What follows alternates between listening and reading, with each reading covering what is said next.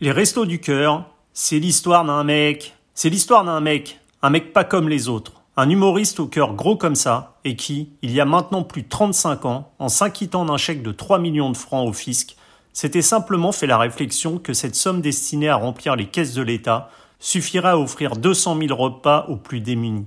Partant de ce simple postulat, l'électron libre à la générosité sans limite qu'était Coluche créait les restos du cœur. 2 milliards de repas distribués plus tard, ils sont hélas toujours plus nombreux à avoir faim, à avoir froid. Et l'on peut se demander ce que là-haut, le fondateur des restos, parti bien trop tôt, pense de cette France des inégalités, une France scindée en deux, et où souvent le chacun pour soi prévaut sur l'altruisme. Patrice Blanc, président des Restos du Cœur, nous répond. Une interview signée Agent d'entretien.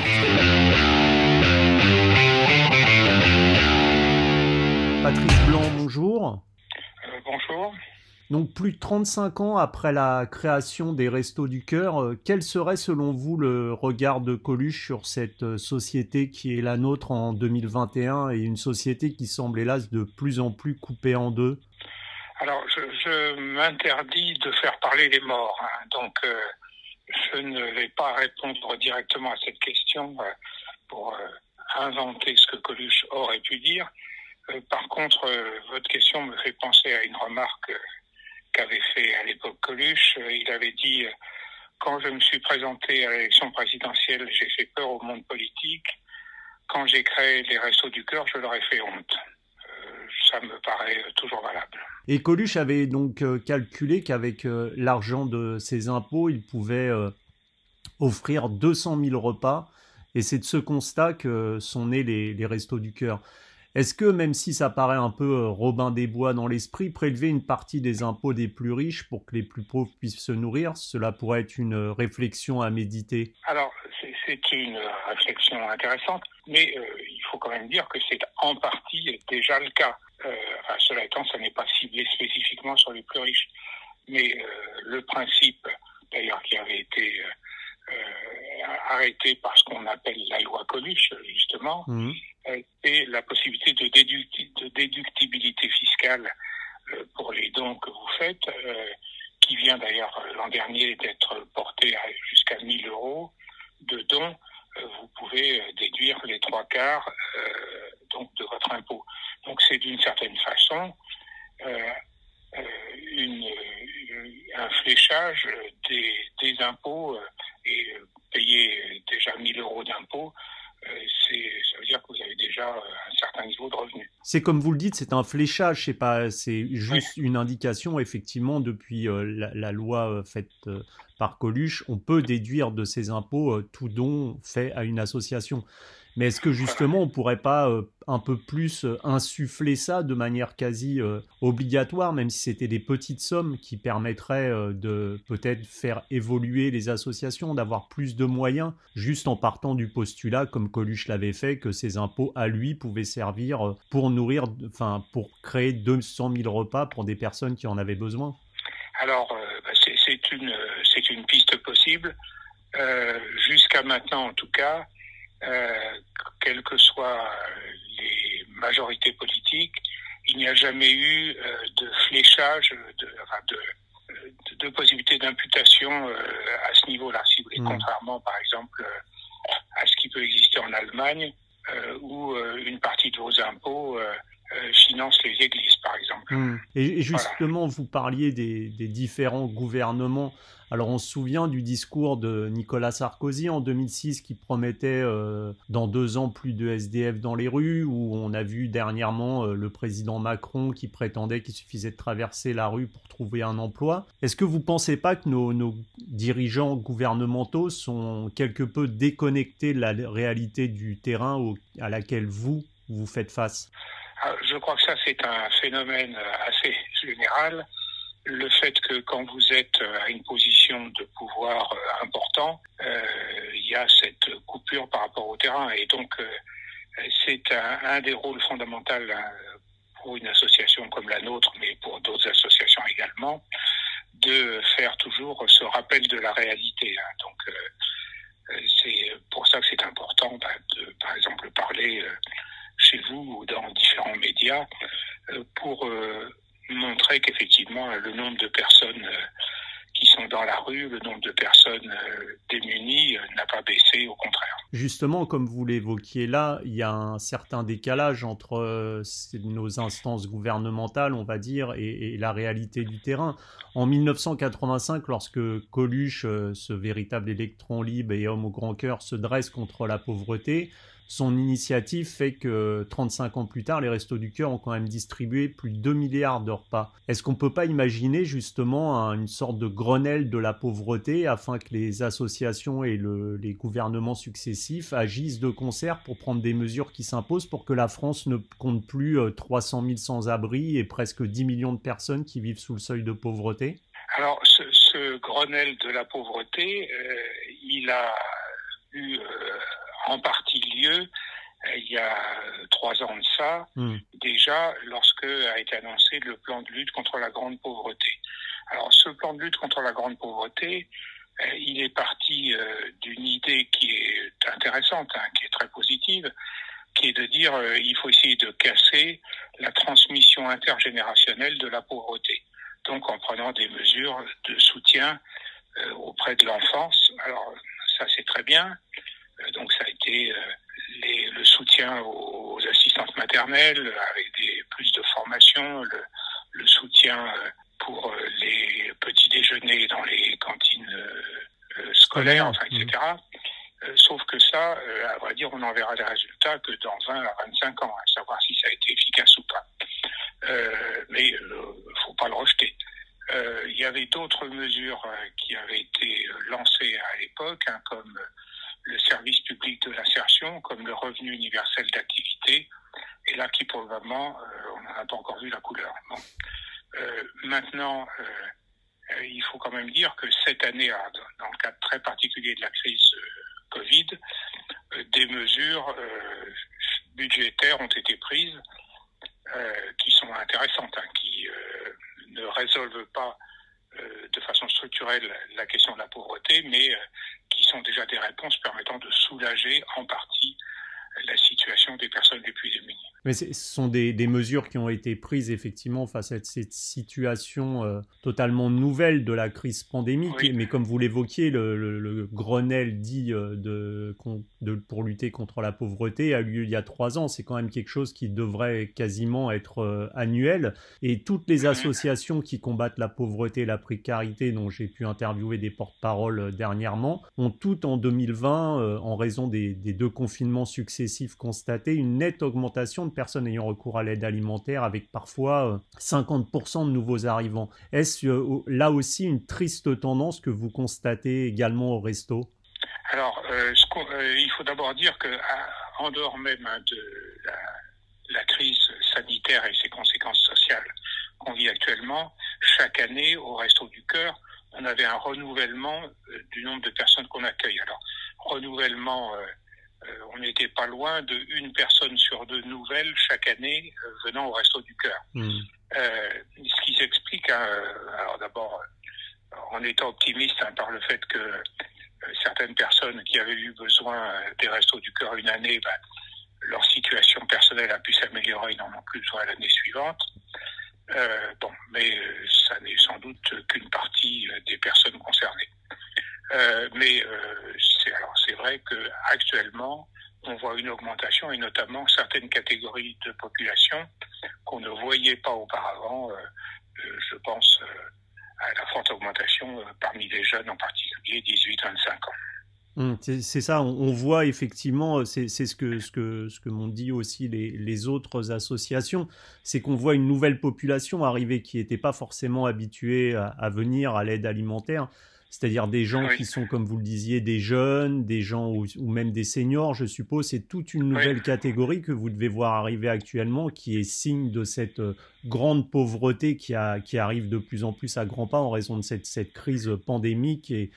Voilà, absolument. Euh, on voit clairement euh, des gens qui étaient dans une situation déjà assez fragile et là qui viennent de basculer, si vous voulez, du mauvais côté. Quoi. Donc mmh. pour eux c'est clair. On a fait une enquête euh, euh, auprès des personnes euh, juste après le premier confinement. on s'est vraiment aperçu qu'une bonne partie des gens qui venaient au Resto du Cœur pour la première fois étaient déjà dans une situation de grande fragilité avant, mais arrivaient quand même à s'en sortir. Et puis là, bah, ils ont perdu leur, leur petit job. Ce sont des auto-entrepreneurs bah, qui n'ont plus aucune activité, des saisonniers. Bah, il n'y a pas eu de saison touristique au hmm. printemps. enfin voilà, c'est tout un tas de, personnes. Euh, et, et, celles et ceux qui venaient au resto étaient, comme vous le disiez, jusqu'alors principalement, je suppose, des chômeurs ou des personnes n'étant pas éligibles au RSA.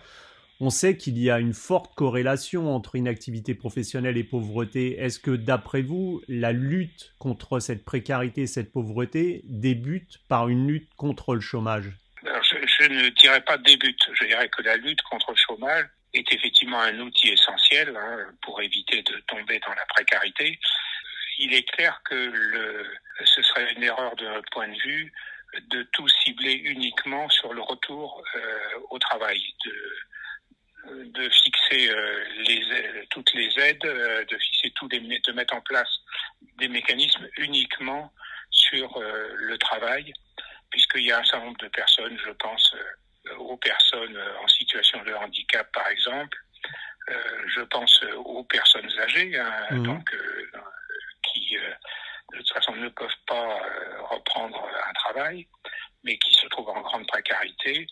Et puis il y a toute la situation des personnes qui sont en situation administrative non régularisée et que, qui ne peuvent pas revenir au travail et qui se trouvent en grande précarité. Donc, mmh. euh, évidemment, la lutte contre le chômage est un outil essentiel, mais ça ne doit pas être le seul.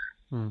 Et souvent, on sait que pauvreté, précarité et parfois également solitude se cumulent. On a pu le voir effectivement pendant cette période euh, dite de fête. Euh, de Noël et, du jour de l'an.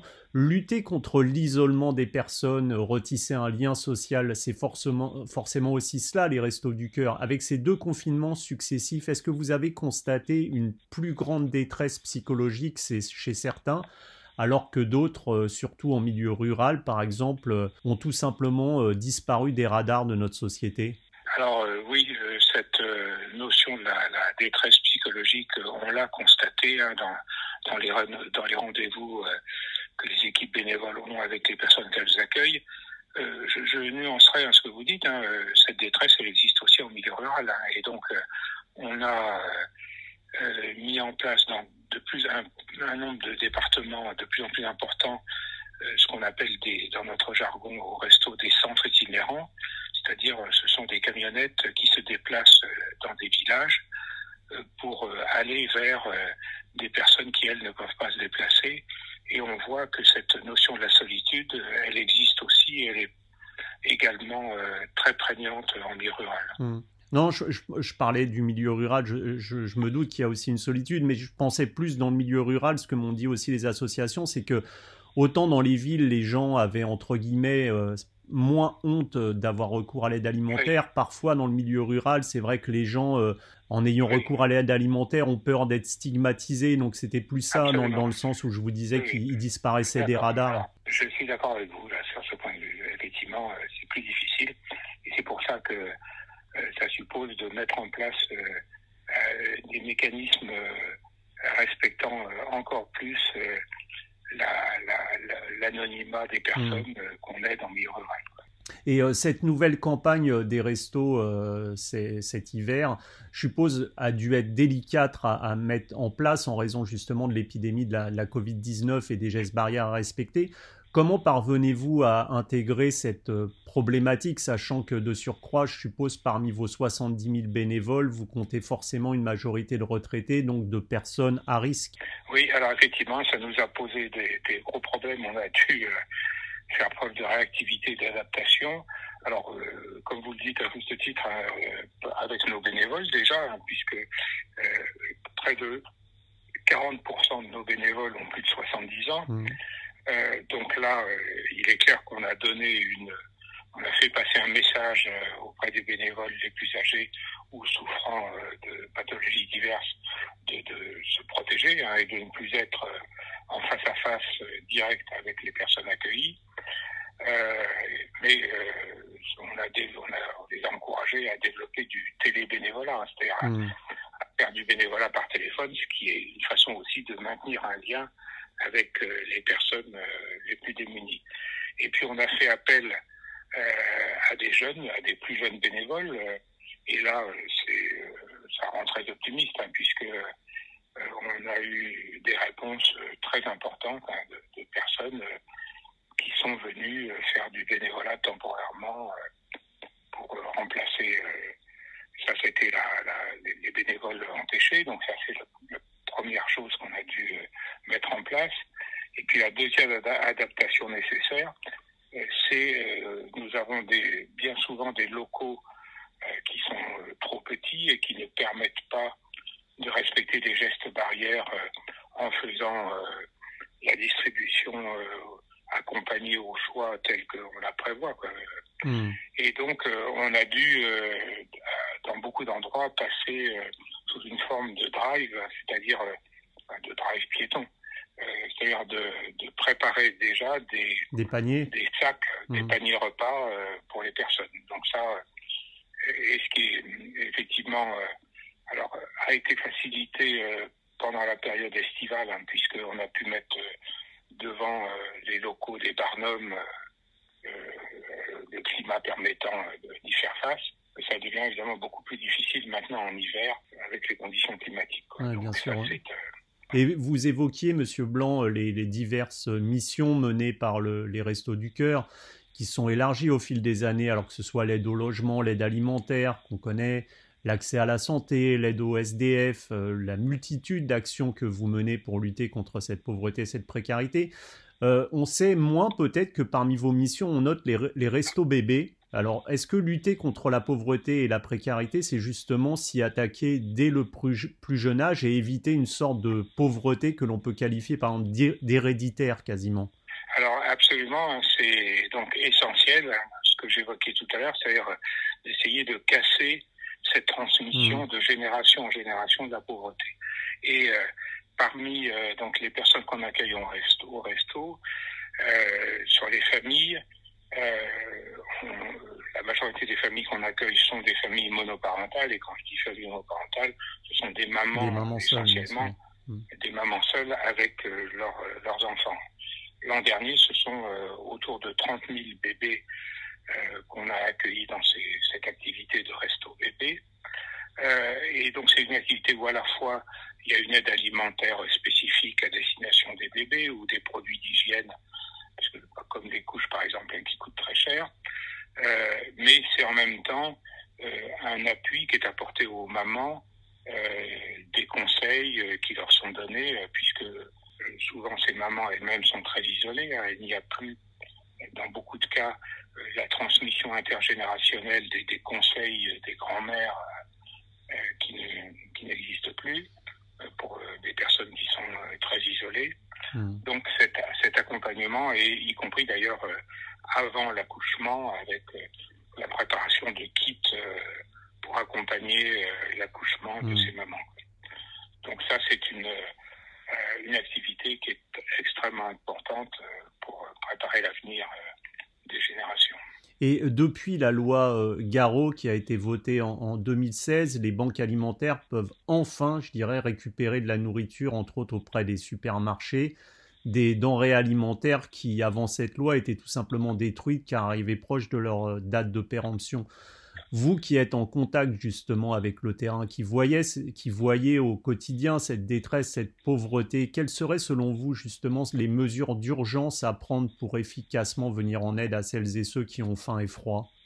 Alors, euh, euh, ce qu'on appelle euh, la ramasse entre guillemets, c'est-à-dire la récupération de ces produits qui vont bientôt arriver en date limite de, de péremption, ça existait avant la loi Garot. Mais ce qui est certain, c'est que la loi Garot a donné un, coup de, hmm. boost à cette activité qui est essentielle. Mais pour qu'elle se développe euh, dans des conditions correctes, ça veut dire que les, règles d'hygiène doivent être euh, respectées de façon stricte. Et donc, euh, par derrière, c'est toute la question de la chaîne du froid et de la logistique de la chaîne du froid.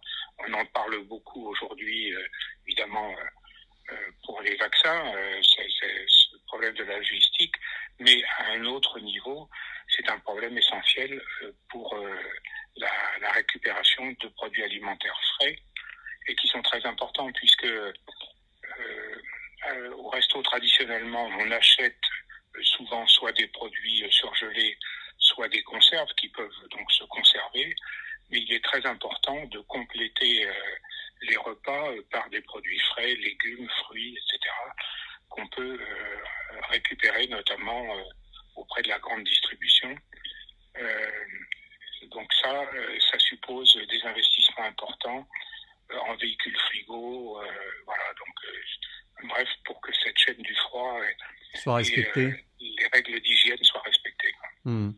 Et euh, pour beaucoup de, personnes, euh, le, nom des restos, ça évoque euh, forcément les enfoirés qui sont très médiatisés, et ce depuis le départ, avec l'hymne qui avait été composé à l'époque par Jean-Jacques Goldman et auquel Coluche avait lui-même participé. quel est aujourd'hui le rôle des, enfoirés dans, dans, le fonctionnement des restos? Alors, le rôle des enfoirés, hein, c'est une activité tout à fait à part. Hein. C'est une équipe euh, qui euh, s'occupe de ce concert annuel. Euh, c'est il est double, hein, le rôle des enfoirés. Il est d'abord financier, hein, c'est-à-dire que la billetterie, la vente des CD, des DVD, la diffusion du concert sur des chaînes de radio et télévision, tout ça, ça rapporte des sous. Alors, selon les années, euh, c'est de 8 à 10 des recettes des restos du cœur. Donc, c'est important. Mmh, mmh. d'important. Et d'ailleurs, bah, évidemment, euh, en 2021, ce concert va se faire sans public, hein, puisque mais il y aura quand même un concert qui va être enregistré. Donc c'est très important. ça, ça rapportera moins d'argent puisqu'il n'y aura pas la billetterie. Euh, mais euh, un autre rôle des enfoirés, c'est aussi euh, de, de, perpétuer l'image justement de, de, de l'équipe de Coluche, de faire chanter tout le monde sur ces chansons. donc c'est un, un, rôle de rassemblement très familial. Hein. on voit vraiment toutes les générations qui viennent à ces concerts des enfoirés. Et c'est il faut rappeler hein, que les artistes font ça totalement euh, gratuitement, mmh. hein, donc ils abandonnent leurs droits d'auteur. Donc c'est quelque chose qui est unique au monde hein, depuis euh, plus de 30 ans que ça dure. Hmm. Et vous l'évoquiez justement, tous les artistes qui participent à, ce spectacle des Enfoirés euh, le font forcément gratuitement. Et on a vu euh, que Jean-Jacques Goldman s'était retiré des Enfoirés, ça avait créé une petite polémique. Euh, ça, ça vous a pas touché ça ah bah, si vous voulez, le, départ de Jean-Jacques Goldman nous a effectivement touché au sens ému, hmm.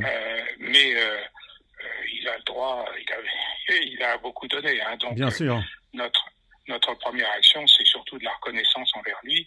Et puis, euh, euh, depuis Londres, il continue de suivre hein, quand même. Hein. Il, a un œil euh, sur ce qui se passe. Quoi. Hmm. Et, et, ce qui est important dans, dans cette mécanique des enfoirés, c'est que chaque année, vous avez des anciens qui reviennent, et puis chaque année, il y a des nouveaux qui viennent. Donc c'est ce, ce, cette réunion entre artistes anciens et artistes nouveaux qui est un peu cette magie des enfoirés.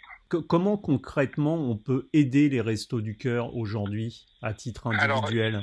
À titre individuel, il y a deux façons euh, pour faire vite hein, d'aider les restos du cœur. Il y a d'abord de faire des dons financiers et puis euh, l'autre façon c'est d'être bénévole. Alors pour ça c'est très simple. Euh, on va sur le site Resto du Cœur www.restoducoeur.org et puis, il y a deux petites pastilles hein, sur lesquelles on peut cliquer, une qui est faire un don et l'autre euh, être bénévole. Alors, ben, faire un don, après, on peut le faire sous toutes les formes hein, et, de tous les niveaux hein, euh, financiers. Euh, être bénévole, alors à ce moment-là, il faut évidemment indiquer ben, la, ville dans laquelle on habite, le temps dont on peut disposer. Euh, on peut avoir tout type d'engagement bénévole, parce que compte tenu de la gamme d'activité qui est faite par les restos, vraiment, euh, euh, toutes les bonnes volontés euh, peuvent être utiles. simplement, il faut, si on s'engage, il faut bien préciser la durée de temps où on s'engage, le lieu où on peut s'engager et accepter de suivre des petites formations sont assez simples. Hein, mais c'est quand même compliqué hein, d'être en face à face avec des personnes qui sont dans une grande détresse. Hein, mmh. Donc, ça suppose un minimum de formation. Mmh. Être psychologiquement prêt, je suppose aussi. Absolument, absolument. Bah écoutez, euh, Patrice Blanc, on espère que le message sera bien passé et puis on vous souhaite euh, plein de courage en cette euh, période forcément délicate et on vous dit à très bientôt. Merci encore pour cette interview. À bientôt. Merci à vous. Au revoir. Au revoir.